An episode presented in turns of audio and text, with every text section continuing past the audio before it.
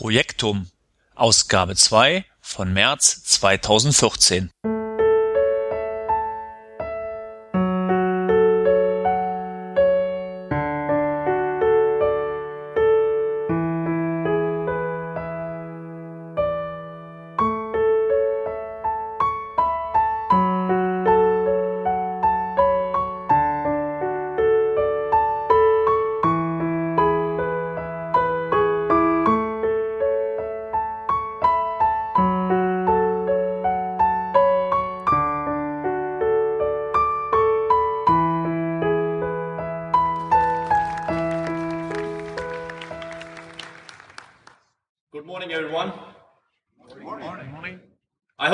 the game last night?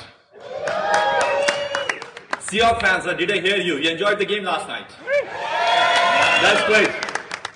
It was fun watching the game yesterday.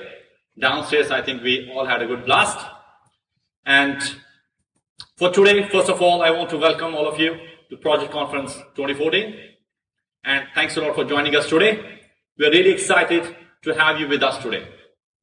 My name is Sajan Parihar, and I'm going to be your host for today's keynote. Hallo, liebe Projektfreunde und Projekt-User. Ich begrüße euch alle recht herzlich heute zu meinem zweiten Podcast. Und die Einführung, die ihr gerade gehört habt, war von Jared Spataro, General Manager Produkt Marketing Microsoft Office Division von der Keynote der Projektkonferenz 2014. Ja, ich war ja selber mit dabei und ich hoffe, dass ihr fleißig meinen Live-Blog gelesen habt, den ich während der Project-Konferenz ähm, generiert habe. Solltet ihr den noch nicht gelesen haben, stehen die Artikel natürlich weiterhin auf meinem Blog zur Verfügung. Des Weiteren sind nun alle Vorträge von der Projektkonferenz 214 im Channel 9 online gestellt worden von Microsoft. Solltet ihr hier Interesse haben, könnt ihr euch gerne auch die ähm, Sessions alle anschauen, erreichbar unter http://channel9 www.msdn.com und ja, da findet ihr eigentlich alle Vorträge, die auf der Project-Konferenz stattgefunden haben. Ja, jetzt muss ich mich erstmal so ein bisschen bei euch entschuldigen. Ähm, ich hatte eigentlich ja vorgehabt, meinen Podcast gleich nach der Project-Konferenz aufzuzeichnen. Leider bin ich danach etwas erkrankt und das hat sich dann auch noch ein bisschen hingezogen. Danach kam natürlich dann auch erstmal die Projektwelle auf mich zu, die ich wieder abfangen musste. Aber jetzt sitze ich gerade am Mikrofon an einem äh, Märzabend und nehme meinen zweiten Podcast für euch auf. Was habe ich für euch vorbereitet? Heute werden wir als erstes so ein bisschen die aktuellen Tech-News besprechen. Da hat sich ja einiges getan von Januar bis jetzt im Bereich Microsoft Project Server. Und dann habe ich euch mitgebracht ein Interview mit dem Steffen Reister. Ich hatte Glück, dass ich in LA den Steffen direkt ans Mikrofon bekommen habe und wir haben so ein bisschen über sein Buch gesprochen, über Microsoft Project und wir haben versucht, ein wenig in die Glaskugel zu blicken, wo die Reise mit Microsoft Project hingeht. Ja, jetzt will ich euch eigentlich auch nicht länger aufhalten und ich würde sagen, wir fangen einfach mal an mit den Tech News.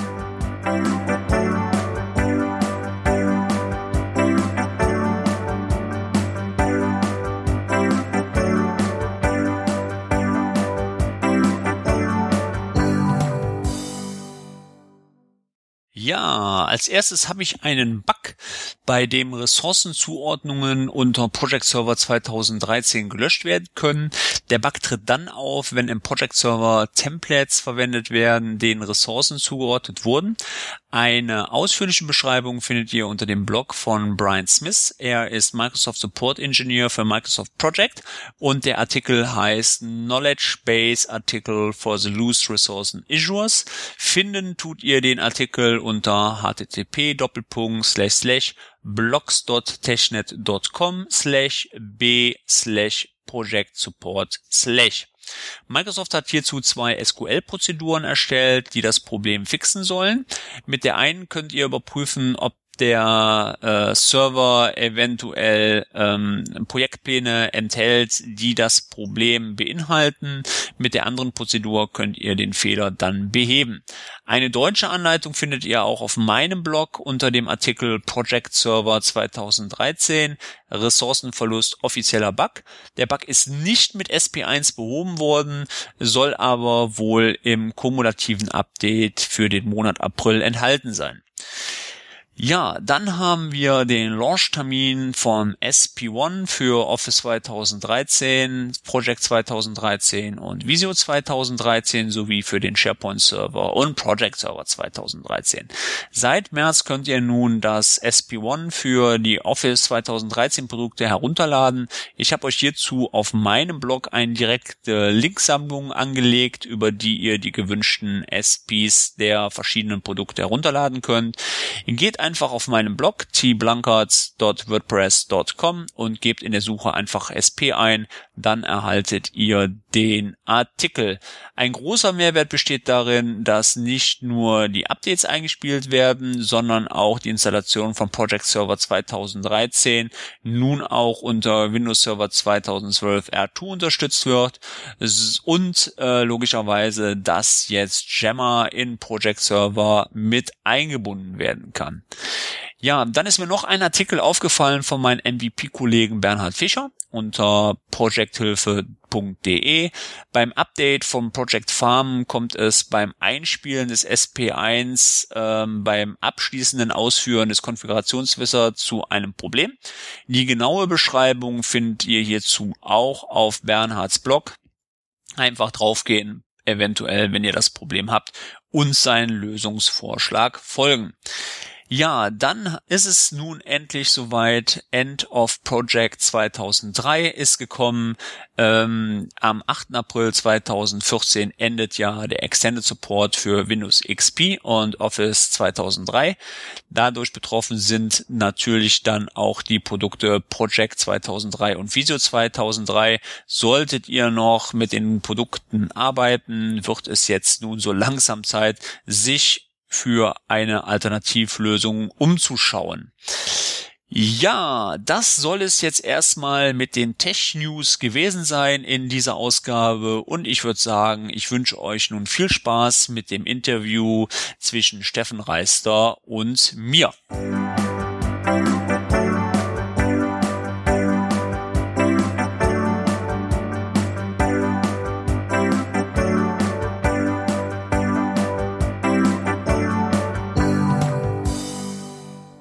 Ja, hallo, ich sitze jetzt hier zusammen mit dem Steffen Reister von der TPG und was mich ganz besonders freut, ist, dass er sich hier in LA bereit erklärt hat, mit mir ein kurzes Interview zu führen und ähm, ja, ich würde einfach sagen, stell dich einfach mal vor, Steffen. Ja, hallo, Steffen Reister bin ich. Ich bin der Autor von dem äh, Buch äh, Microsoft Project, das Handbuch und bin gerade hier zusammen mit dem Torben in äh, Anaheim bei Los Angeles auf der Project, auf der internationalen Project Conference.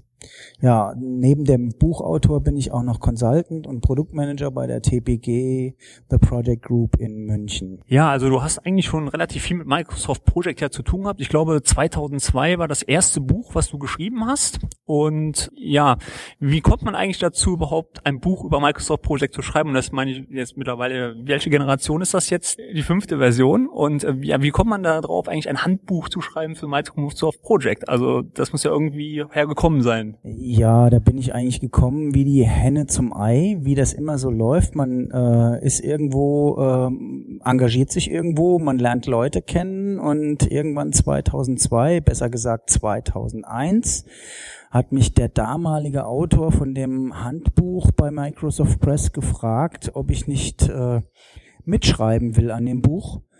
Ähm, und äh, ja, so ging das eigentlich los. Mittlerweile ähm, habe ich das quasi, oder in der Version danach, 2003, habe ich es eigentlich schon von ihm übernommen, weil der damals äh, nicht mehr wollte. Der hat sich da umorientiert inhaltlich und äh, seit der Version 2003 schreibe ich es eigentlich alleine. Stimmt nicht ganz. Seit zwei Versionen, seit 2010 habe ich noch einen Co-Autor, den Peter Hirschkorn Den habe ich mal bei einem Projekt kennengelernt, wo ich als Consultant einen Project Server eingeführt habe.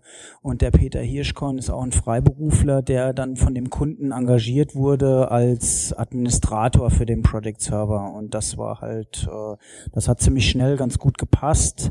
So die Chemie zwischen uns hat ganz gut gestimmt und äh, ich wollte das nicht mehr alleine machen. Und dann habe ich ihn mal gefragt und er hat auch Lust dazu. Und äh, ja, jetzt schreiben wir das Buch zusammen. Ja, ich hatte ja Glück gehabt, dass ich über Weihnachten dein Buch, das 2013 Handbuch, nochmal lesen konnte. Und ich habe ja in meinem letzten Podcast schon gesagt, dass da sehr viele Sachen drin sind, die mir sehr gut gefallen haben. Ähm, du bist ja auch mit, ja, eigentlich der Gründer der zehn goldenen Regeln mit Microsoft Project. Ich hatte heute auch das Glück, hier direkt live mal deinen Vortrag dazu anzuhören. Ich denke, das wird ja irgendwo auch hergerührt haben, dass man sich überlegt, wie kann man eigentlich diese zehn goldenen Regeln kreieren, aber vielleicht sagen wir jetzt um Zuhörer, worum es sich bei den zehn goldenen Regeln überhaupt handelt. Oh, das ist eine ganz witzige Geschichte mit den zehn goldenen Regeln. Das hat auch äh, schon ein Stück weit was mit dem Buch zu tun, beziehungsweise auch mit meinen Consulting-Tätigkeiten, mit meinen Trainings, die ich äh, bei den Kunden gehalten habe. Es war immer so ein bisschen die Frage, die Kunden wollten immer ein, ein kurzes, günstiges Training für Microsoft Project haben. Und wir sind eigentlich immer hingegangen, haben gesagt, naja, unter drei Tagen braucht man gar nicht mit einem vernünftigen Project Training anzufangen. Ähm, wie, wie das so ist, wird äh, bei Investitionen immer als allererstes bei Trainings und solchen Sachen gespart. Und dann habe ich mir überlegt, wie kann man denn, sagen mal, die wichtigsten Sachen, die man wirklich wissen muss, wenn man mit Project arbeitet, rüberbringen? Und was ist denn eigentlich so essentiell? Wo, wo muss man wirklich drauf aufpassen? Und äh, das habe ich dann mal so ein bisschen entwickelt, in meinen Trainings auch immer ein bisschen gemacht. Dann habe ich mal bei einem Kunden so ein One-Day-Power-Training gemacht, wo im Prinzip die Inhalte dieser zehn goldenen Regeln auch eine Rolle gespielt haben. Da hießen die aber noch nicht so. Und äh, irgendwann habe ich dann gesagt, das muss irgendwie ein bisschen knackiger werden, das muss man ein bisschen mehr rausstellen. Und dann habe ich mir halt was ausgedacht und das ist ja immer so, das kommt ja immer ganz gut. Das sieht man auch hier an dem Vortrag, den habe ich ja jetzt schon zum zweiten Mal gehalten. Ich glaub, den hab 130 ich Leute waren da, ne? 130 Leute, das war vor ja. zwei Jahren ähnlich. Also der Saal war eigentlich voll. Das sieht man auch bei anderen Vorträgen, da wo es um die Basics geht, auch die hier von den äh, Microsoft-Leuten selbst gehalten werden, da ist es immer rappelvoll. Die Leute wollen eigentlich nicht immer unbedingt nur diese komplizierten Sachen haben, die wollen die Basics. Wie kann ich Best Practice mit bestimmten Dingen umgehen? Und das ist eigentlich das, was die goldenen Regeln ausmacht. Das ist so ein bisschen Best Practice und soll das Leben mit Project halt ein bisschen erleichtern. Sozusagen die zehn wichtigsten Fehler nicht machen. Ja, du hast das gerade schon angesprochen. Ich glaube, das ist also aus meiner Erfahrung heraus ja auch immer ein, eines der größten Probleme, dass Unternehmen hingehen und Microsoft Project Client erstmal ausrollen, ihren Projektleitern. Und jetzt hat man erstmal ein Tool und jetzt kann man damit arbeiten. Und der Projektleiter ist relativ stark überfordert, ähm, weil er nicht genau weiß, wie Project arbeitet, weil Project ist ja eigentlich doch schon ein sehr umfangreiches Tool, wo man mitarbeitet. Und ich denke, dass auch deine Erfahrungen so sind, dass du sagen kannst, dass es nicht damit getan ist, Project einfach nur auszurollen, Vertrauen einem Projektleiter zu geben und sagen, jetzt mach mal deine Projekte, sondern dass man sich vorher schon überlegen sollte, wie gehe ich eigentlich mit dem Tool um? Ja, genau. Das ist eigentlich auch so ein bisschen Inhalt von, von meinen zehn goldenen Regeln. Man muss sich eigentlich erstmal Gedanken darüber machen, was will man im Projekt überhaupt abbilden. Und da fängt es eigentlich schon an, dass man eigentlich erstmal sich ein Blatt Papier nimmt oder ein Whiteboard oder eine Flipchart oder vielleicht auch Metaplankarten, was auch immer, und wirklich mal aufschreibt, was will ich denn eigentlich? Wo will ich hin mit dem Projekt? Was sind meine äh, Ziele? Was sind meine Teilziele? Wie bilde ich die ab in einem Projektplan? Was ist wichtig? Was ist nicht wichtig? Wie hängen die Dinge zusammen? Das sind eigentlich, eigentlich alles Sachen, die muss man sich vorher überlegen, bevor man überhaupt einen Projektplan aufmacht. Und das ist äh, eine ziemlich schwierige Geschichte, weil ähm, also so in den in den fast 20 Jahren, in denen ich das jetzt mache, 18 Jahre sind es jetzt, ist schon so die Erfahrung, dass ähm, so ein bisschen der Gedanke da ist, naja, jetzt habe ich jetzt habe ich ein Project Tool und dann äh, geht das mit dem Projektmanagement noch schon selbst. Und ähm, wie es wie es der Name schon sagt, es ist eigentlich nur ein Werkzeug, ein Tool. Äh, denken muss jeder immer noch selbst und das nimmt einem auch das Tool nicht ab. Ja, es ist auch so, dass das Project sich ja eigentlich in der Evolution ja auch immer weiterentwickelt hat. Also wenn man äh, sieht, bei 2013 sind jetzt große Reporting-Aktualisierungen ähm, gekommen im Client. Ähm, man sieht ja auch, dass die Anforderungen, denke ich, vom Projektmanagement selber, also von der Organisation auch an das Tool immer wachsend sind. Also ähm, es ist ja nicht so, dass wir gleichbleibende Anforderungen an das Tool haben, weil ich denke, dass die Prozesse auch weiter wachsen und sich verändern. Wie siehst du denn die Komplexität der Prozesse in den Unternehmen, also die, die Umsetzbarkeit dieser Prozesse mit dem Tool? Nimmt diese Komplexität auch zu oder würdest du sagen, die ist über die Jahre hinweg gleichbleibend geblieben? Ähm, ich weiß nicht, ob das zunimmt. Es ist, es ist eher eine Verschiebung des Fokus, glaube ich, weil Projekte sind ja schon immer gemacht worden in irgendeiner Weise. Also es sind ja schon vor 50 Jahren Hochhäuser gebaut worden und Brücken und äh, große Schiffe und keine Ahnung was. Überall da, wo Projektmanagement eigentlich gefragt ist oder Fabriken aufbauen und, und solche Sachen. Ich denke, es ist aber eher so, dass ähm, mit der IT auch die Integration von vielen Dingen viel stärker voranschreitet. Es ist weniger, dass die Komplexität der Aufgaben zunimmt, sondern mehr ähm, das komplexe Gesamtgebilde, was es schon immer gab, viel stärker zusammenrückt durch IT. Mhm. Und da spielt natürlich Project eigentlich ein relativ kleines Zahnrädchen, weil Projektmanagement ist ja nicht nur ein Gantt-Chart und äh, Ressourcenplanung, das ist ja noch viel mehr. Da kommen Meetings dazu, da kommt Risk-Management dazu, da kommt offene Punkte-Tracking dazu, ähm, lauter solche Sachen, die jetzt natürlich durch äh, IT, durch äh, Cloud, durch äh, diese ganzen äh, tollen, schönen neuen Sachen, die es gibt, stärker zusammenrücken und das macht's offensichtlich komplexer, weil es offensichtlicher wird. Aber diese ganzen Sachen gab es ja vorher auch schon. Und da hat man es halt mühsam mit Zetteln, mit irgendwelchen Tausenden von Dateien, die man hatte, zusammengetragen. Und jetzt wird halt versucht, das äh, stärker zu integrieren. Und das ist, glaube ich, die Komplexität, die da jetzt dazu kommt. Was auffällig ist, muss ich wirklich mal sagen, ähm, ich habe, glaube ich, mal geguckt, äh, ihr beide schreibt das Buch Glaube ich alleine, das ist richtig. Also ich habe, ich gucke, lese mir mal ganz gerne mal die Danksagungen durch bei den Büchern und also die Energie, die ihr da rausholt, auch für eure Bücher ähm, oder für das Buch, ähm, finde ich ziemlich enorm. Aber ähm, weil du gesagt hast, die Komplexität nimmt zu, aber dein Buch nimmt ab.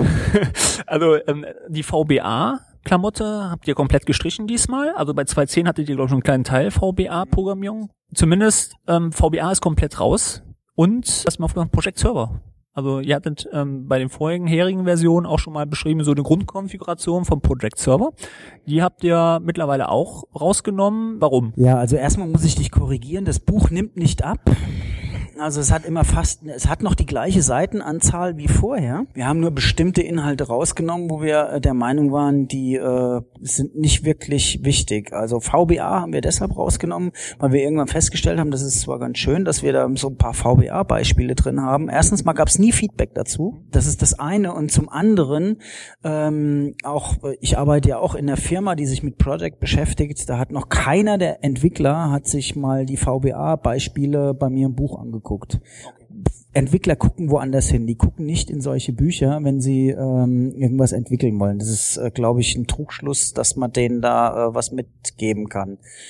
Ähm, deshalb ist VBA rausgeflogen. Das waren 200 Seiten die haben wir direkt wieder aufgefüllt mit anderem Content. Das heißt, wir haben einfach diese 200 Seiten genommen und haben gesagt, das stecken wir lieber in die Sachen, die den User in, in äh, vordergründig interessieren, wo es einfach wichtig ist, mehr zuzuschreiben. Da haben wir einfach ähm, den Planungsteil ausgeweitet. Wir haben das Thema Ressourcenmanagement ausgeweitet. Wir haben das Thema Reporting ausgeweitet und äh, lauter solche Sachen. Den Project Server haben wir deshalb rausgeschmissen. Das waren auch fast 200 Seiten. Das heißt, wir haben 400 Seiten rausgeschrieben und diese 400 Seiten haben wir aber wieder als Content fast dazu bekommen.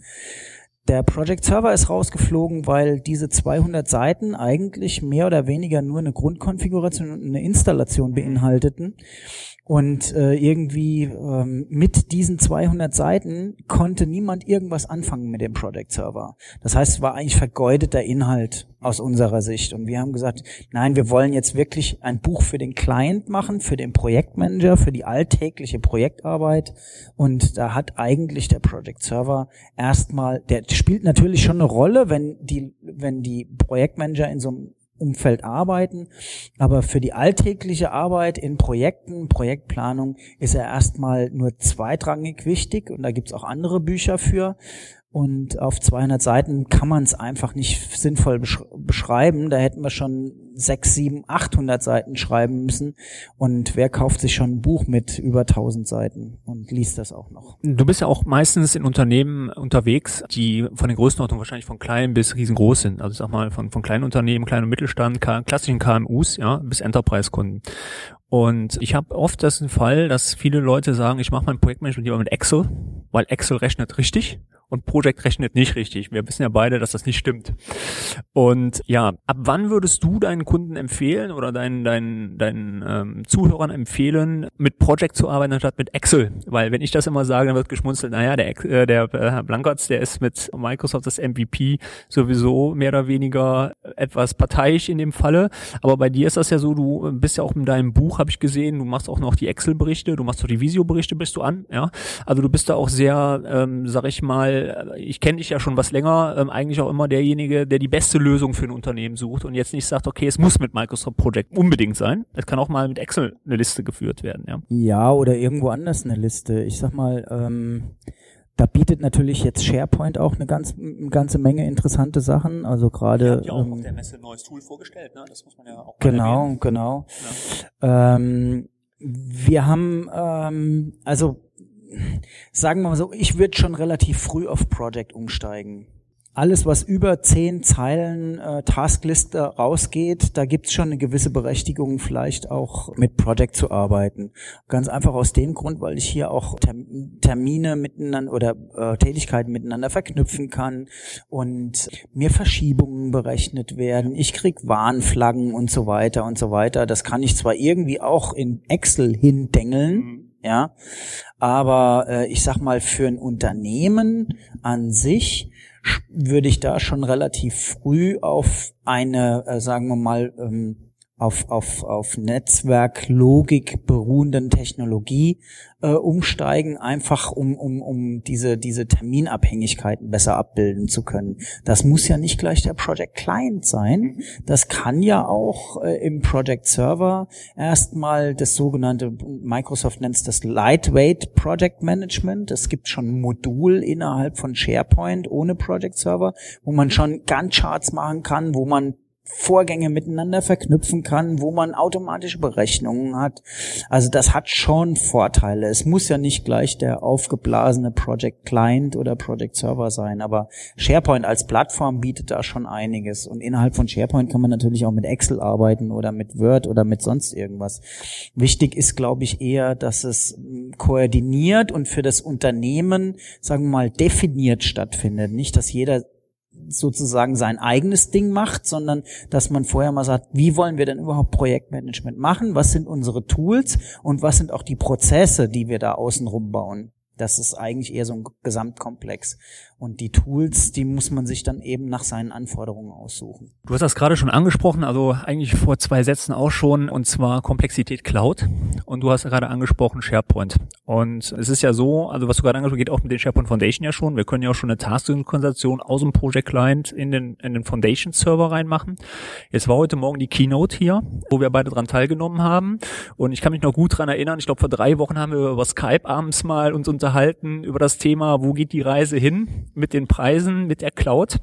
Und äh, wir sind dann beide aus dem Schluss gekommen, eigentlich Microsoft will das mit dem Preis machen. Und heute kam jetzt in, bei der Keynote die Feststellung von wegen, wir kriegen ein Project Lite für 7 US-Dollar. Ich musste ein bisschen schmunzeln. Ich weiß nicht, wie es dir gegangen ist, als die Meldung kam. Ich musste schon an unser Gespräch denken vor zwei Wochen. Wie hast du das aufgenommen? Naja gut, da geht's ja eigentlich eher darum, dass man, ähm, ich glaube, das kommt da auch ein bisschen äh, aus dem Feedback von den Project-Partnern. Da gehören wir ja auch dazu, wo wir, auch so ein bisschen äh, zurückgegeben haben an Microsoft, dass die ähm, das Lizenzmodell im Project Online doch schon sehr hart ist und eigentlich es nicht wenn man jetzt wirklich sich äh, für das Thema Projektmanagement mit einem Project Server entscheidet, dann äh, macht man das ja nicht nur für ein Jahr oder anderthalb. Dann ist vielleicht Project Online eine ganz gute Möglichkeit, aber wenn man das mal hochrechnet, die Preise äh, verglichen mit dem, was man braucht, wenn man sich selbst alles installiert, dann ist man ziemlich schnell innerhalb von zwei, zweieinhalb, drei Jahren, je nach Umfang, ist man so, dass es eigentlich kostenmäßig sich ausgleicht. So. Und Microsoft will ja so ein bisschen seine Cloud fördern. Das heißt, die müssen jetzt gucken, dass sie irgendwie User da reinkriegen. Und ein Ding ist halt, dass sie ja jetzt mit dieser, mit diesen sieben Dollar sozusagen alle User einfangen wollen, die eigentlich nur Zeiten zurückmelden. Also die Projektmitarbeiter.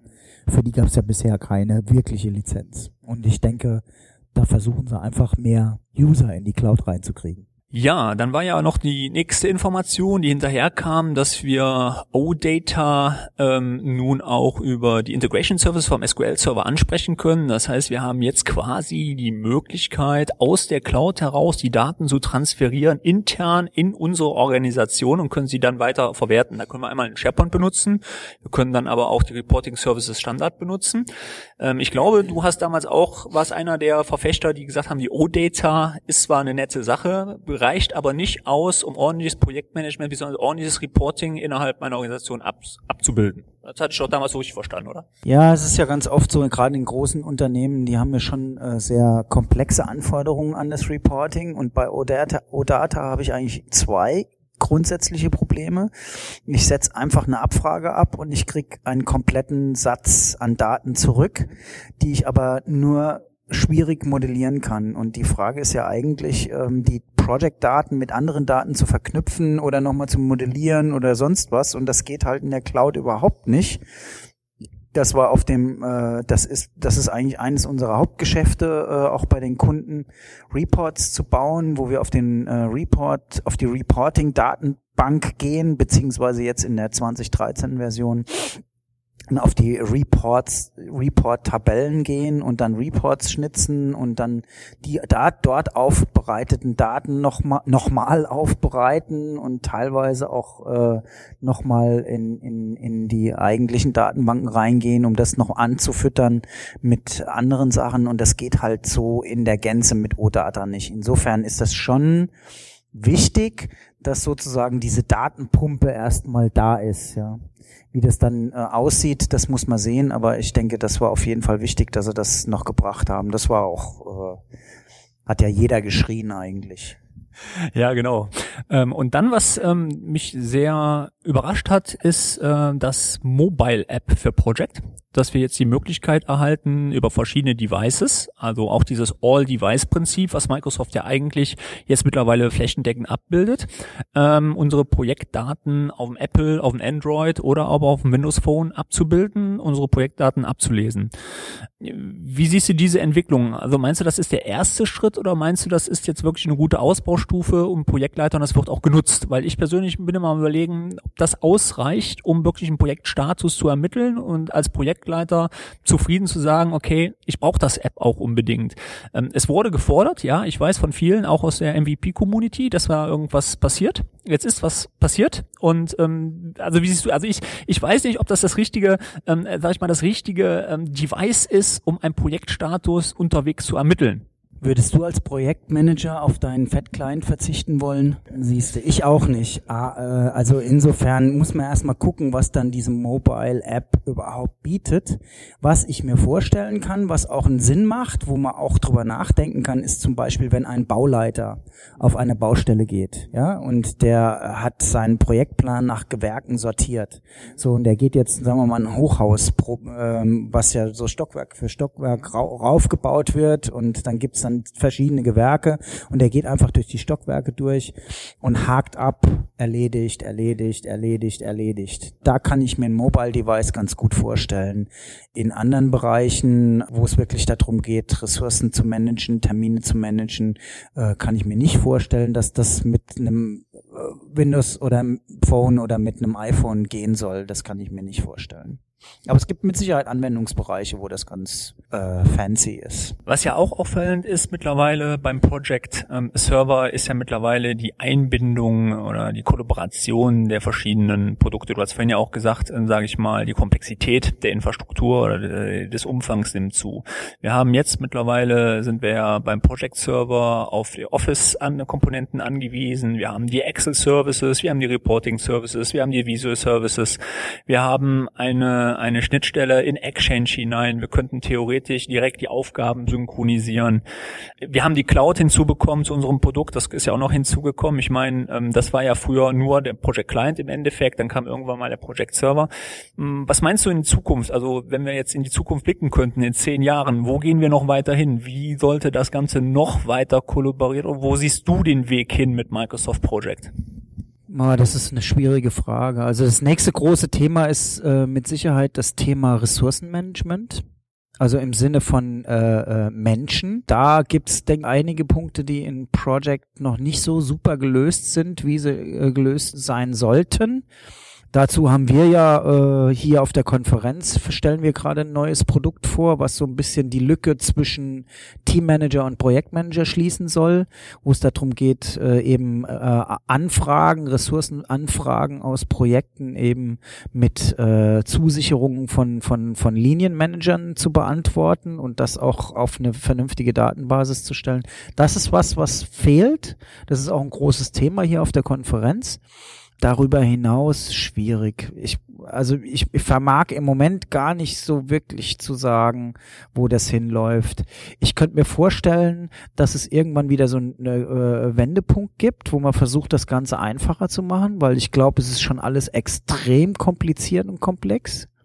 Aber vielleicht liegt das auch einfach an den Art und Weisen, wie wir arbeiten mit solchen Tools. Ich kann es im Moment schwer, schwierig sagen, wo das hinläuft muss man so ein bisschen die Entwicklung abwarten auch. Wenn man die Themen hier mal sieht, die so angeschlagen sind, also relativ viel Deployment. Das ähm, ist auffällig. Also ich habe hab einige Sessions aus dem Thema Deployment, ähm, sehr viel zum Ressourcenmanagement, wie du gerade schon gesagt hast, und einige Basics. Ähm, aber der Schwerpunkt liegt ja wirklich momentan im, sage ich mal, ähm, Ressourcenmanagement hier und Deployment. Warum Deployment? Naja, ich meine, äh, der erste Project Server, den konnte man auf einem Server installieren. Man brauchte noch äh, ein damals WSS, Windows SharePoint Services 1.0 dazu. Das konnte man, äh, es war auch schon auf dem SQL-Server, das konnte man alles noch äh, auf einem Server installieren und dann hat auch alles funktioniert. Das kann man eigentlich heute für eine produktive Umgebung vergessen. Also ich sag mal, äh, zwei Server ist schon das Minimum und äh, wenn man dann noch diverse zusätzliche Anforderungen hat, wie äh, demilitarisierte Zone, ähm, externe Zugriffe, wo man dann plötzlich einen Web-Frontend-Server braucht, einen für intern, einen für extern und, und, und, da wird das Thema dann schon ganz schön kompliziert. Dazu kommt noch der ganze Authentifizierungs, das ganze Authentifizierungsthema, also das ist schon komplex geworden, weil die alles auch viel, viel stärker miteinander vernetzt ist. Von daher ist äh, Deployment logischerweise ein Riesenthema. Also das wird auch komplizierter vor 12, 14 Jahren bei dem ersten, Pro ja, vor 12 Jahren, als der erste Project Server rauskam. Da hat man als Consultant eigentlich noch alles selbst gemacht und wusste auch alles. Also ich muss sagen, mittlerweile gibt's auch Gebiete, in die ich äh, nicht so tief mehr reingehe, weil es einfach, es ist zu viel für einen. Also es gibt so viele Wissensgebiete, die da zusammenkommen, das ist schon heftig. Ein Thema ist mir heute auch aufgefallen auf der Folie, ich weiß nicht, ob du es auch gesehen hast, bei der Keynote unten statt Big Data und Gemma. Ähm, auch ein Thema, was ähm, ziemlich ja umkreist wird. Wir im Project-Bereich, ähm, ich persönlich muss sagen, ähm, Gemma ist eine gute Sache, wenn man mit Organisationen übergreifend arbeitet und möchte nicht unbedingt die Person in die Kom Kommunikation hinzufügen innerhalb des Active Directory. Ich sage mal, dass ich die Ressource dann noch anlegen muss, ähm, ist eine gute, gute Geschichte dafür. Ähm, ich kann auch so meine Kommunikation im Projektmanagement aufbauen. Jetzt haben wir ein Problem, Gemma funktioniert nur in der Cloud und nicht on-premise. Ja, also erstmal äh, meine Frage, äh, Gemma ist für für euch auch ein Thema oder habt ihr mit Gemma schon Kunden, die Gemma nutzen im Projektmanagement und Gemma, sich für Gemma interessieren? Also wir nutzen das selbst sehr intensiv. Wir nutzen das schon seit äh, Oktober 2012 sehr intensiv. Da haben wir das damals kennengelernt und haben uns äh, einfach mit zwei Kollegen, waren wir auf einer Microsoft-Veranstaltung und haben uns da angemeldet zu zweit und haben quasi sozusagen unser äh, Project Group Yammer aufgemacht und ähm, das hat schon, also das hat schon riesen Vorteile dieses Jahr mal, weil ähm, also Wissensverbreitung funktioniert einfach viel besser. Es hat aber auch Nachteile, weil das ist halt noch noch wieder ein Social Network mehr. Da gibt's LinkedIn, da gibt's Xing. Der ein oder andere hat auch was mit Facebook zu tun. Jetzt kommt noch Yammer dazu. Ähm, ja, es gibt ja noch äh, Instagram und wie sie alle heißen. Es gibt ja äh, Social-Netze äh, zum Abwinken. Und vorhin habe ich gerade eine MVP-Kollegin von dir getroffen, die Beate Hennappel, die hat gemeint, äh, eine Frage, die sie hat, die hat ihr keiner beantworten können, wie sie denn mit der Flut von Social Networks eigentlich umgehen soll und wann sie noch was arbeiten soll, wenn sie die ganze Zeit irgendwelche Social Tags beantworten soll. Oder beziehungsweise dann nicht mal beantworten, einfach nur lesen. Das ist natürlich schon, das ist ja auch wieder Informationsflut, die da auf dich zukommt. Also ja, es hat bestimmt seine positiven Seiten. Man muss halt für sich selbst gucken, äh, wie man damit umgeht, was man für sich selbst rauszieht. Ja, du hast es gerade angesprochen. Also ich bin auch der Meinung, ähm, jeder, der in diesen Social Netzwerken unterwegs ist, muss sich mittlerweile eigentlich auch Gedanken drüber machen, meiner Meinung nach, ähm, dass er einen Teil seiner privaten, ja, sein privates Umfeld aufgibt. Ähm, man wird transparenter, man wird von Suchmaschinen schneller transparenter, man wird schneller auffindbar. Und ich denke, dass das auch ein Problem ist, dass das vielen Leuten nicht bewusst ist. Also wir schreien auf der anderen Seite in Deutschland über die NSA-Affäre, ja, dass die NSA ähm, ja verschiedene Sachen out. Auf der anderen Seite haben wir unser Verhalten aber nicht geändert. Ja, also es ist ja auffällig. Ich weiß nicht, wie es bei dir ist. Ich glaube, du bist auch bei Facebook, bei Twitter. Du bist eigentlich auch überall unterwegs. Das Verhalten hat sich nicht geändert. Das bedeutet doch, also wenn ich dazu zurückfolge, dass die NSA-Affäre von den Medien zwar sehr groß hochgepusht worden ist, aber im Endeffekt sich ja Verhalten bei uns in Deutschland nichts geändert hat hat. Und ähm, ich denke, mit Gemma ist man natürlich dann auch wieder in der Cloud. Ja, man bewegt sich in der Cloud. Meinst du, das hat auch jetzt noch Auswirkungen oder meinst du, dieses äh, Phänomen ähm, wird sich irgendwie einringen? Weil ich persönlich denke, dass Gemma das Thema bei Microsoft sein wird 2014. Ja, das wird ja ganz offensichtlich ziemlich stark gepusht, aber ich muss ganz ehrlich sagen, äh, wir sind sowieso alle ein offenes Buch. Also ich habe mir da keine Illusionen gemacht. Ähm, Dinge, die ich wirklich für mich behalten möchte, die äh, schreibe ich sowieso nicht auf. Also das ist ganz ein, ich denke, das ist ganz einfach und alles das, was ich nicht will, dass es öf öffentlich will äh, sein soll, das äh, muss ich halt aus solchen Sachen raushalten. So Punkt aus. Das äh, muss jeder selbst äh, für sich entscheiden. Ich meine, auf der anderen Seite sind, bin ich hier und halte Vorträge, äh, damit bin ich auch öffentlich. Mhm. Ja, aber naja, gut, für Leute, die sich für Project interessieren, mag das interessant sein. Ähm, das muss jeder für sich selbst entscheiden, wie, wie viel er von sich preisgibt und äh, was er von sich preisgibt. Äh, Facebook, ja, da bin ich auch unterwegs. Ich bin auch bei Twitter, habe ich auch einen Account, aber ich nutze die Sachen eigentlich oft nur, um Dinge zu beobachten, weniger um mich selbst darzustellen. Das äh, würde ich dann eher in meinem eigenen Blog machen oder eben in solchen Vorträgen und ja. Gut, kommen wir nochmal auf den letzten Punkt, äh, Big Data. Ähm, ich persönlich muss sagen, im Project-Bereich, ist das ein Thema? Was meinst du? Ja, gut, ich meine, das wird, äh, man muss sich ja nur mal eine Project Server Datenbank angucken, wie schnell die mal in den Gigabereich, oh Mann, in den Gigabyte-Bereich wächst. Das geht ja ganz fix. Äh, na klar spielt das ein Thema bei Project, ja. Das ist ganz klar eine Geschichte, da muss man sich Gedanken drüber machen. Ja, wo kommen die, die ganzen Daten hin? Wohl denen, die die analysieren wollen, ja. Okay, Steffen, nochmal, ich danke dir. Aber vielleicht bevor wir jetzt nochmal abschieden, ganz kurz, du hast gerade gesagt, du hast auch einen Blog. Ja? Ähm, wie lautet die Adresse? Äh, ja, ich fange den gerade an zu schreiben, weil ja das mit dem Buch wahrscheinlich bald Historie sein wird, weil Microsoft äh, Press in Deutschland die Türen geschlossen hat. Das heißt, äh, kann gut sein, dass mein Buch mit der Version 2013 das letzte Mal erschienen ist. Was sehr schade wäre. Ja, aber ich bin jetzt auch nicht so, dass ich jetzt äh, von Verlag zu La Verlag hechel und da Klinken putze, weil äh, also finanziell ist das sowieso kein großer äh, kein großer Zugewinn. Ähm, jetzt bin ich am überlegen, ob ich nicht irgendwie das, was ich da verbreiten wollte, über meinen über meinen Blog mache. Den habe ich jetzt angefangen einzurichten.